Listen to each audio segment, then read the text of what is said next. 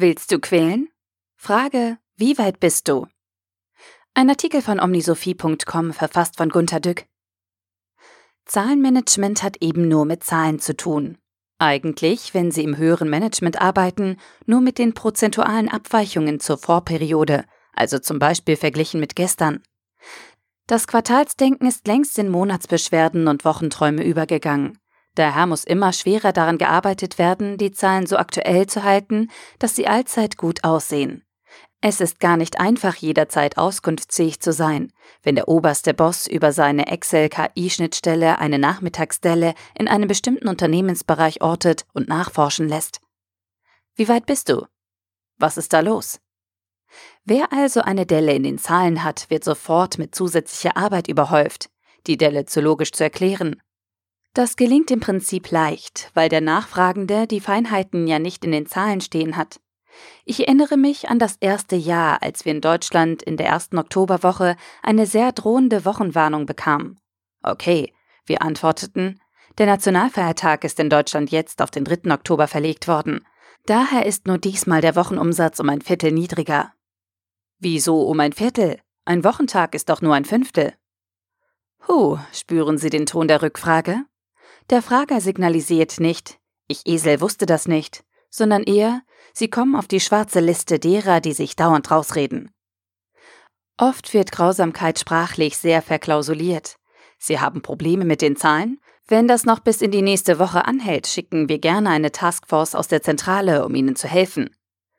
So wird der Inquisitor angekündigt. Damit er lieber nicht kommt, werden die Zahlen eine Woche lang, sieben Tage in Ordnung gebracht, was wieder mehr Arbeit macht.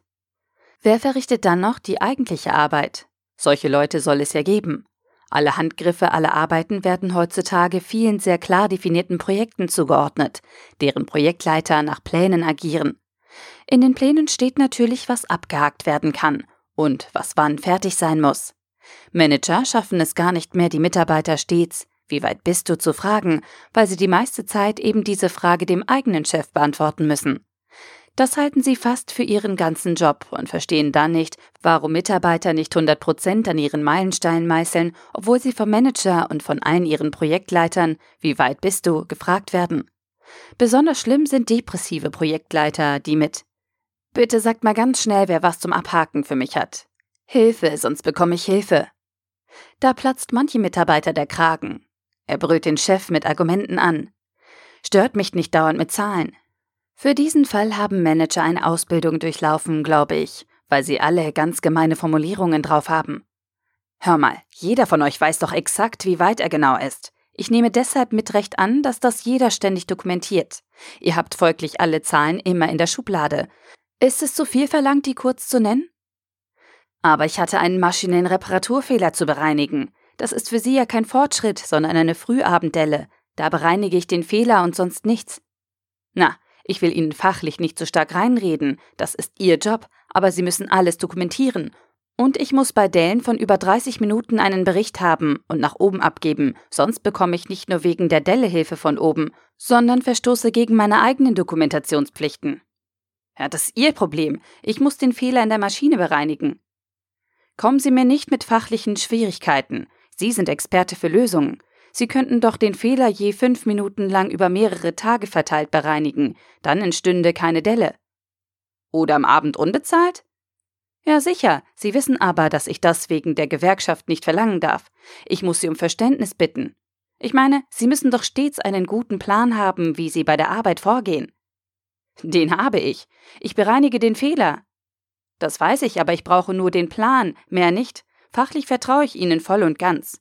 Nur scheinen sie sich nicht voll darauf zu konzentrieren, wie lange es dauert, wie weit sie sind und ob Dellengefahr besteht. Aber ich konzentriere mich auf die Bereinigung des Maschinenfehlers. Oh, das sehe ich ja. Deshalb coache ich Sie gerade, die Prioritäten zu verstehen. Sie sollten sich ein Vorbild nehmen, denke ich. Schauen Sie mich an und lernen Sie. Ich kümmere mich um Zahlen. Aber Sie haben viel Zeit, weil Sie absolut ganz und gar nichts arbeiten müssen, verdammt. Das stimmt, klar, aber meine Zahlen sind größer als Ihre. Und das ist dann ein Volljob. Der Artikel wurde gesprochen von Priya, Vorleserin bei Narando.